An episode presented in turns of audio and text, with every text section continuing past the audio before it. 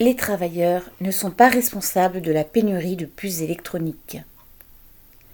La course à la productivité, la concurrence et la recherche du profit maximum font que l'ensemble de l'industrie mondiale, notamment automobile, se retrouve face à une pénurie de semi-conducteurs depuis près d'un an. À force de pousser les entreprises électroniques à ajuster à la baisse leurs moyens de production pour les faire tourner à plein régime, afin de faire des économies et d'en tirer le maximum de profit, voilà aujourd'hui les actionnaires des grands groupes rattrapés par les aberrations du système capitaliste. C'est le serpent qui se mord la queue. Correspondant Hello.